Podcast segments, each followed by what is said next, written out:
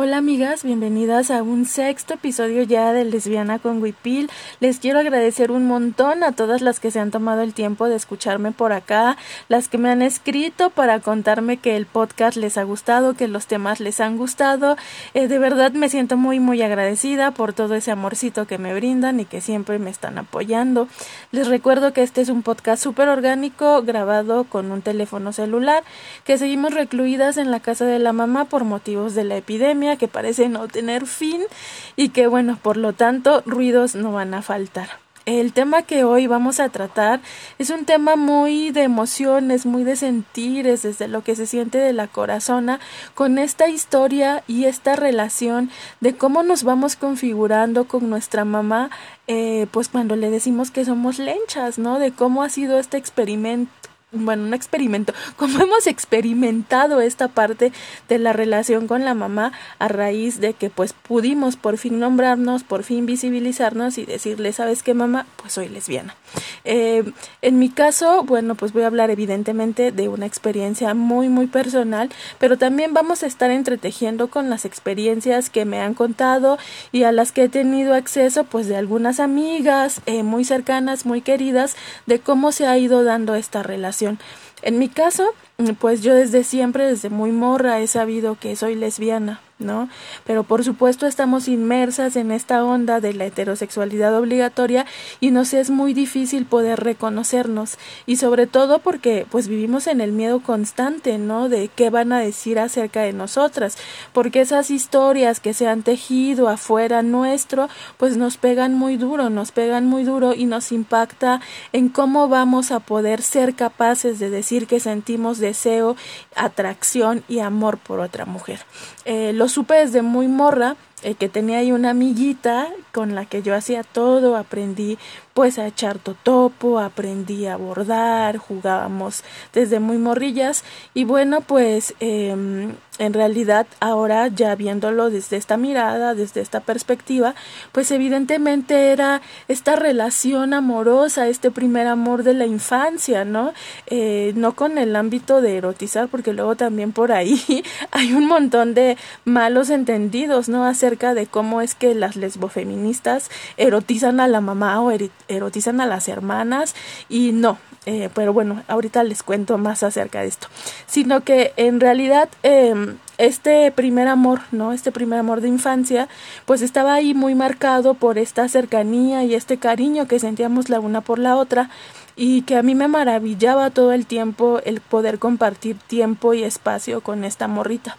Eh, pues pasó el tiempo, fui creciendo, me fui dando cuenta que sentía mucha admiración por otras morras y que por supuesto en mi caso esta admiración también se traducía en un gusto, ¿no?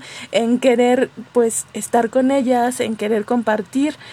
Eh, cuando empecé la secundaria recuerdo muy muy marcadamente a mi profesora de español, mi maestra Diana, ah, de la que, bueno, pues se hizo como todo un escándalo porque en ese tiempo, eh, pues yo no sabía nada acerca de la onda LGBT, ni sabía que existía esta comunidad, ni absolutamente nada, sino que eh, con ella fue la primera vez que yo vi una bandera, una bandera del orgullo, y ella la portaba eh, como pulsera en su manita.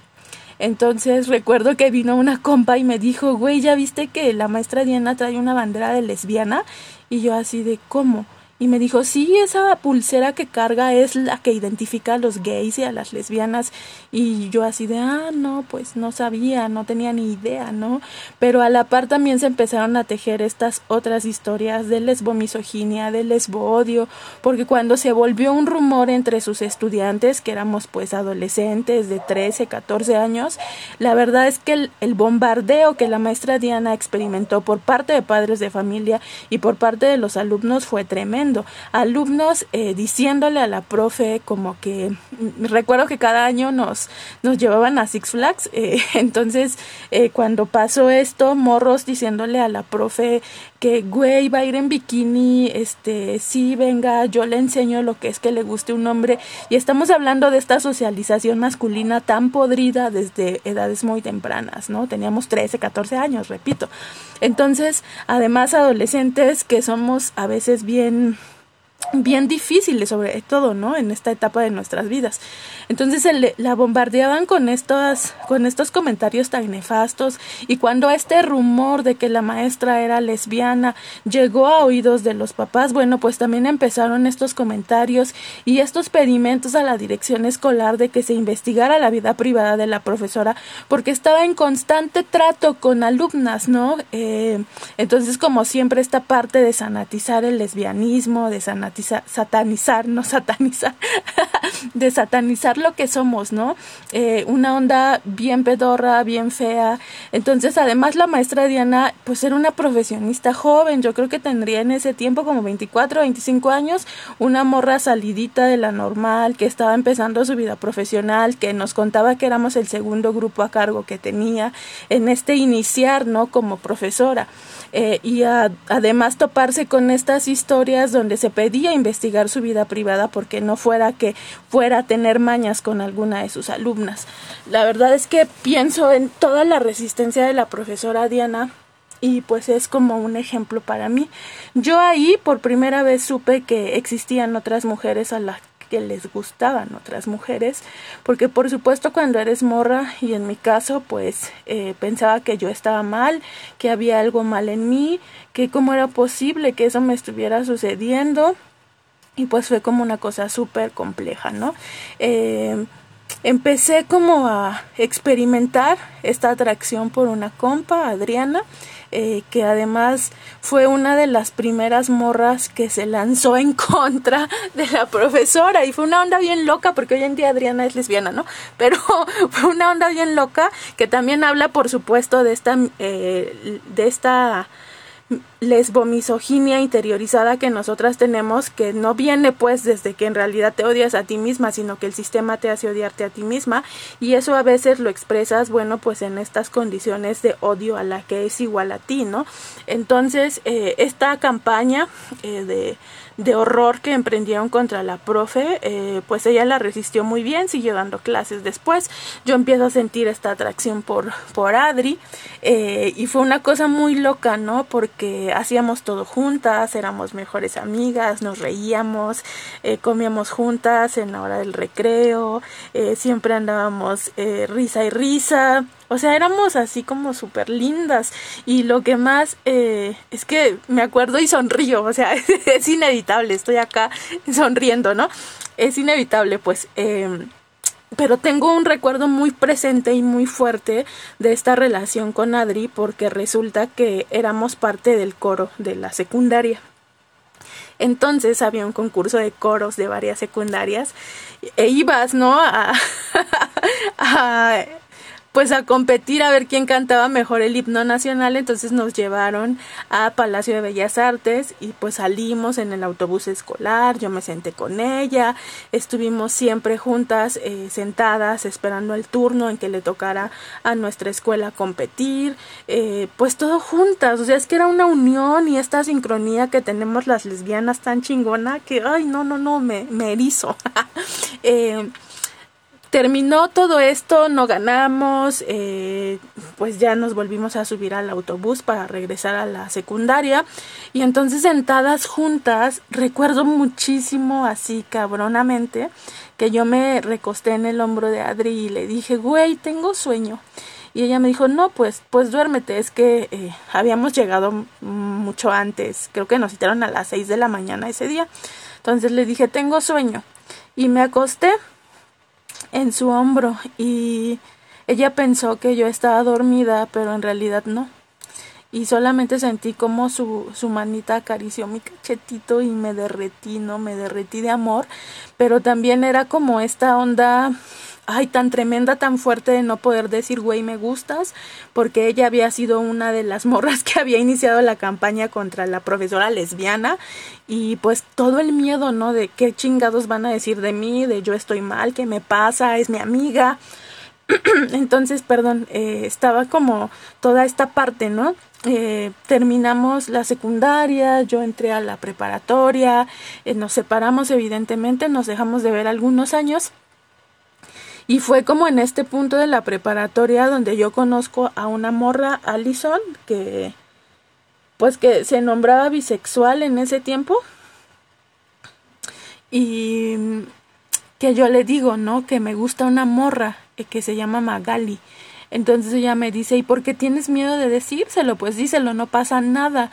Eh, yo se lo digo a Magali, le digo a Magali que me gusta, pero al, al, bueno, no se lo digo exactamente, sino que se lo doy a entender como con estos coqueteos, con esta forma de cuidados de ya comiste, qué estás haciendo, ya llegaste a tu casa, los mensajitos, ¿no? Entonces Magali reacciona bien porque yo también le gustaba y entonces empieza como este coqueteo tan chido, pero me asusto, me asusta, llega el punto en el que me asusta porque fue 14 de febrero y Magali llegó a regalarme una rosa preciosa de vidrio, me dio cartitas y entonces en la carta básicamente estaba como esta declaración de amor y yo no supe cómo reaccionar y le dije, no, me malentendiste, a mí no me gustan las mujeres, tranquilízate. Y fui de la cosa más hostil que pude haber sido con Magali. Ay, Magali, si me estás escuchando, perdóname. Pero en realidad... Eh, es bien, bien complejo, ¿no? Toda esta parte de cómo nos introyectan el miedo y el desprecio por nosotras mismas, que tenemos que actuar de forma hostil, por ejemplo, en el caso de, de Adriana con la profe o en el caso mío con Magali, ¿no? Por este miedo tan difícil y este medio, miedo tan tremendo de vivirnos, ¿no? De vivirnos de, de esta forma, de ser mujeres lesbianas y poder expresarlo y poder tener estas relaciones chidas y poder hacer espacios de mujeres.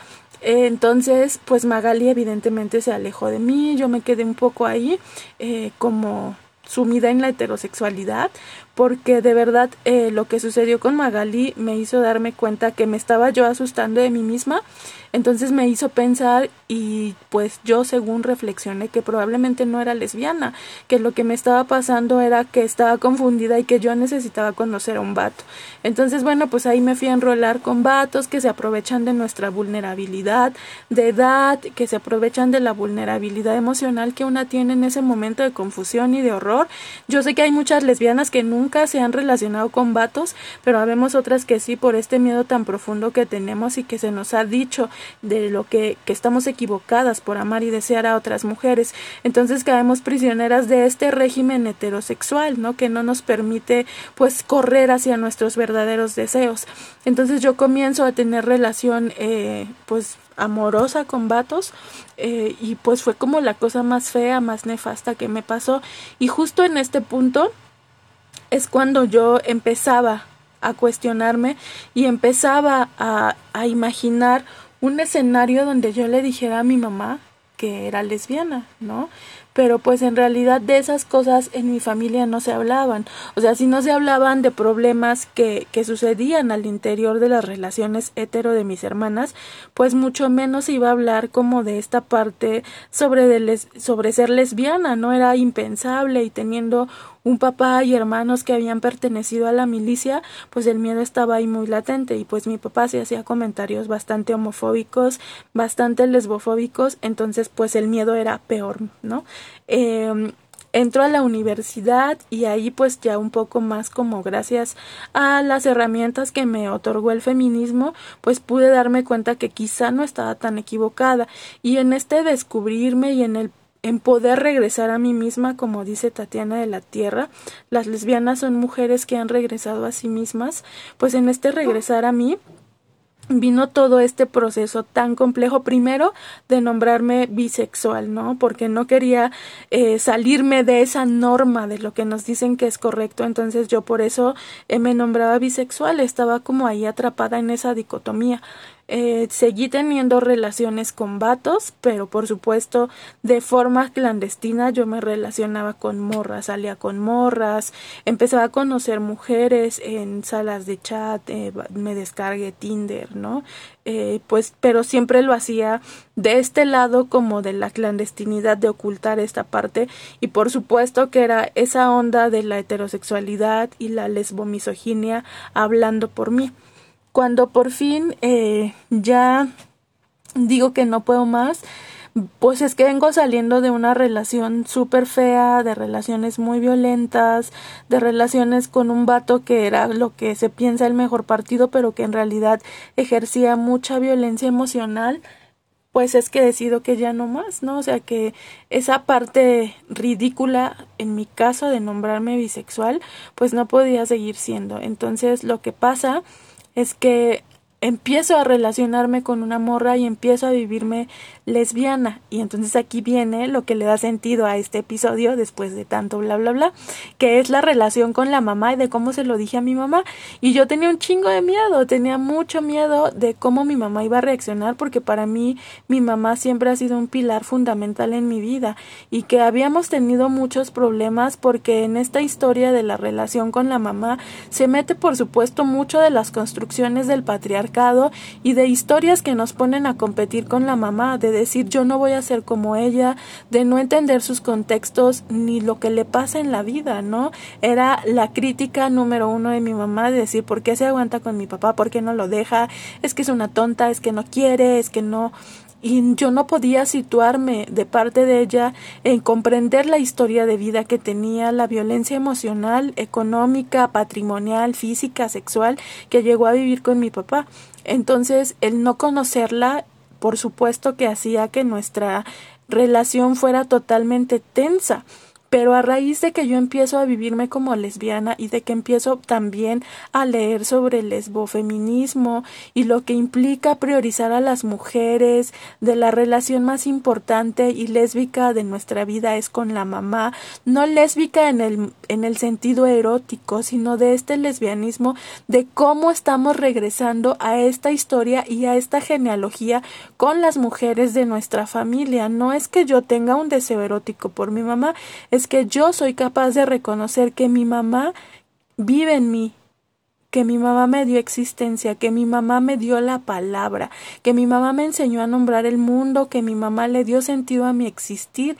Y en ese sentido por supuesto que es una relación de amor entre mujeres, de ese lesbianismo y de eso es de lo que habla el lesbofeminismo, de poner en el centro de nuestra vida el amor entre mujeres, el regreso a nosotras mismas y empezar a ver y a tejer una relación diferente con la mamá, con las hermanas, con las amigas, el ver como estas mujeres que nos dan genealogía, que nos dan existencia, que nos soportan, que son un pilar en nuestra vida y que desde ahí nosotras estamos construyendo y priorizando.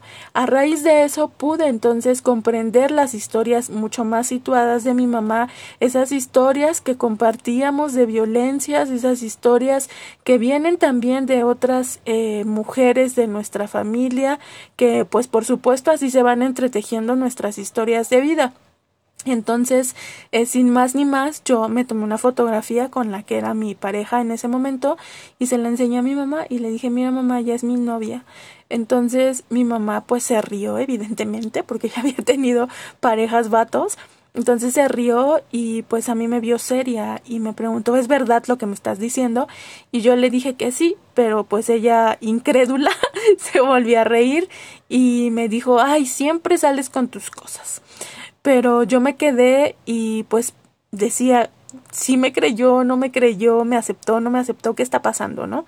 Entonces, pasadas unas horas, mi mamá regresó y me dijo, ¿qué pedo? O sea, lo que me dijiste es neta. Y yo le dije que sí. Entonces mi mamá me dijo, bueno, creo que de algún modo yo ya lo sabía, ¿no? Y esto habla súper de las interconexiones que tenemos con la mamá, pero que, pues repito, una vez más el señor patriarcado siempre está ahí estorbando en estas relaciones y nos impide, pues, construir con ellas, porque ellas también tienen sus propias historias de violencias, opresiones, de dolores, heridas, cosas que no están sanadas que las lleva como a este estado profundo del lesbodio y no es porque ellas nos odien en realidad, sino porque el sistema les ha enseñado a pues hacer a un lado todo lo que no es lo propio de la heterosexualidad. Entonces mi mamá me dijo que ya lo sabía, que lo sospechaba, pero que qué bueno que yo le había dicho, pero que solamente necesitaba un poquito de tiempo para poder decirlo.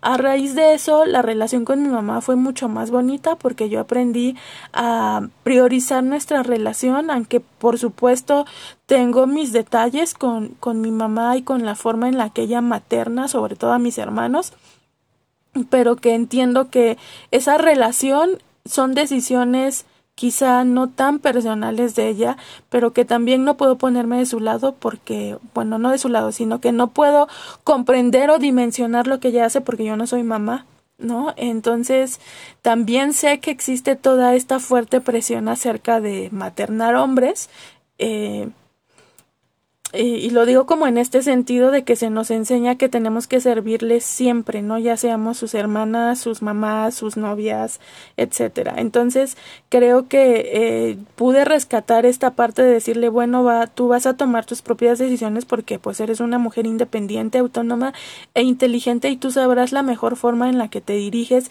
con este tema de la maternidad y de la maternidad sobre, eh, sobre tus hijos varones, sobre mis hermanos. Y yo quiero entonces hacerlo a un lado para poder reconstruir mi historia y reconfigurar mi historia contigo y no voy a dejar que estas cosas en las que yo no estoy de acuerdo pues rompan esta parte que hemos venido recuperando ella y yo, que ha sido una historia donde pues me puedo reflejar en muchas cosas, ¿no? Con respecto a mi mamá, que pasamos mucho tiempo juntas, que hablamos de sanación, que tenemos nuestros chistes en común, que tenemos esta historia que vamos creando para nosotras y que pues solamente ella y yo tenemos la certeza de esta historia que seguimos escribiendo y que le sigue dando existencia y que me sigue dando genealogía, ¿no? Eh, ahora con, con, el amor actual, bueno, pues mi mamá la, la quiere, la acepta, habla con ella, está contenta de que pues a mí me vea eh, eh, como en esta etapa más libre, más feliz, pues ya nombrándome totalmente lenchota y creo que, que ha sido como un redescubrir constantemente a la mujer que es mi mamá, ¿no? Eh, reconocerla en su capacidad, en lo maravillosa que es, en lo magnífico que cocina, en su capacidad, eh, en su fortaleza emocional. Mi papá murió en diciembre y por, pues por supuesto que aunque con estos episodios de violencia que vivió con ella, también el complejo el proceso de duelo es muy complejo, ¿no? Entonces, con, reconocer a mi mamá en esa fuerza, en esa valentía, en hablar de lo que le duele, de lo que le da alegría, pues ha sido un regalo totalmente para mí, ¿no? El poder compartir con ella estos, estos días, estas experiencias, también a raíz de la pandemia y que yo estoy acá, pues ha sido un regalo redescubrir a la mujer. Eh, creo que las relaciones con las mamás son difíciles, son complejas, pero que no se nos pierde el ojo, que no perdamos el hilo, que si esas relaciones son difíciles y son complejas, pues muchas veces pues la mayoría de las veces tiene que ver con que intervienen vatos en esta relación y en estas competencias e interviene el tema de la heterosexualidad obligatoria también que nos obliga como todo el tiempo a odiarnos entre mujeres que implica también el tema de que pues ahí está el patriarcado siempre atacando, siempre diciendo cosas que tenemos que superar a la mamá, cuando lo que tenemos que hacer es hacer alianzas, entender sus contextos, entender nuestras historias y ver cómo se van enlazando con nuestras propias historias, ¿no? En otros casos, en el caso de, de, de, esta amiga Adri, la relación con su mamá es súper compleja. Eh, Adri, la de la secua, eh, la reencontré muchos años después, eh, ya cuando pues pudo decirme que era lesbiana y toda la, todo bien, todo cool, que tenía novia, eh, que se estaba viviendo así, pero que lo vivía también como en la clandestinidad, ¿no? Como que vivía con su novia, pero pues a su familia le decía que eran amigas, que compartían gastos del departamento, pero pues en realidad ellas estaban viviendo ya en pareja hace varios años, porque existía esta parte de lesbodio por parte de su mamá y en general de toda su familia, la relación con su mamá era bien, bien compleja porque Adri eh, decía que ella nunca iba a ser capaz de decírselo a su mamá, aunque su mamá evidentemente lo sospechaba porque Adri fue una de las lesbianas que yo conozco que nunca se relacionaron con vatos. Entonces, esta renuencia a su mamá eh, de pues de ver, ¿no? Lo que es muy evidente, pero también esta parte como de insistencia de, ay, ¿cuándo vas a tener novio? Te voy a presentar a fulanito, mira este vato. Entonces creo que la relación de ella con su mamá fue es muy compleja porque hasta el día de hoy ella no ha podido decirle a su mamá que es lesbiana, aunque pues yo digo que esas cosas se notan, ¿no?